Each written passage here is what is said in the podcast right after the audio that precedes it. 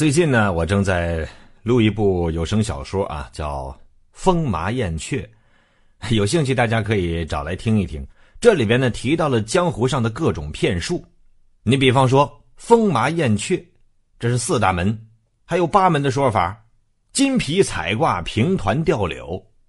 那么我就想跟大家主要说一说金典这一行。金典什么意思呢？也就是说算卦的、看相的。这里边有什么行规？你要说命相行规里边有三不收和四不算，哪三不收呢？第一，阳寿将尽者不收，就这人快不行了，那这样的人来算命是不能收钱的。有一个说法叫“活人不收死人钱”，人之将死，其钱不收。第二种叫“大祸临身不可避者不收”。那大难即将来临，而且呢又没法去避免的，不能收这挂金。什么叫大祸临头啊？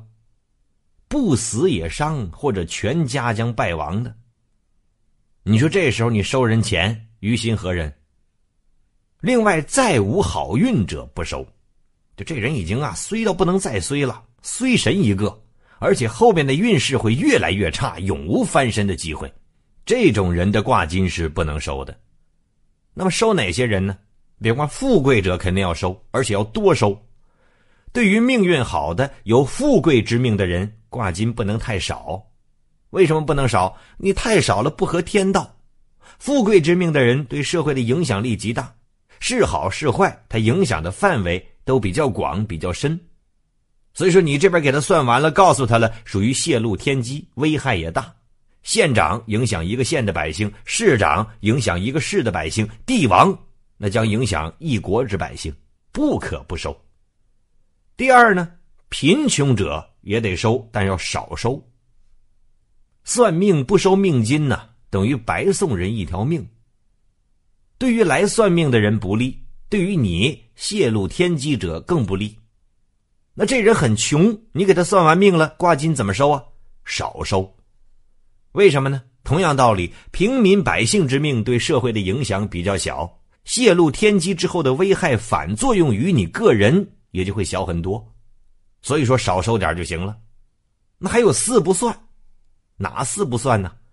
第一，不测他人隐私，这个很好理解。我们换个立场，反过来想一下，你的命运起伏的信息掌控在别人的手里。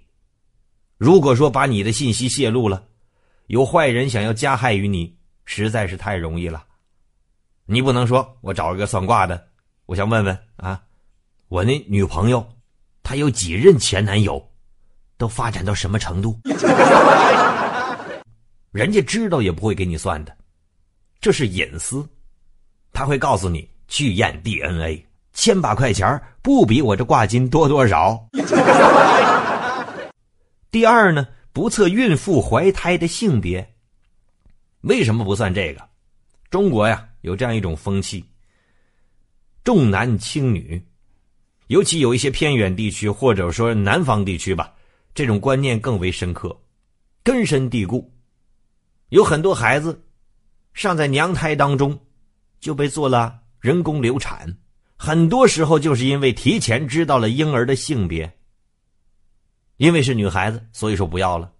你如果给人算这个，等于间接杀人呢。没看现在医院都不允许去鉴定婴儿的性别了，这不得不说是一种进步。另外呢，不测凶徒。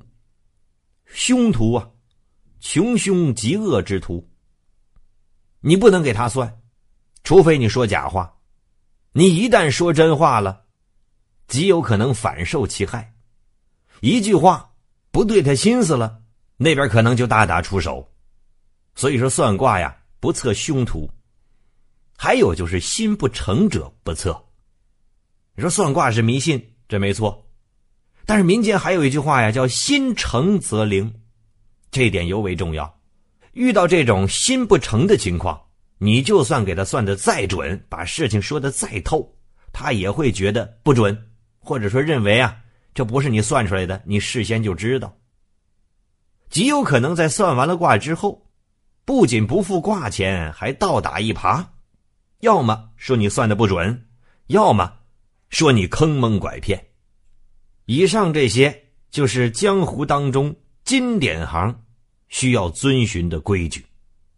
江湖规矩。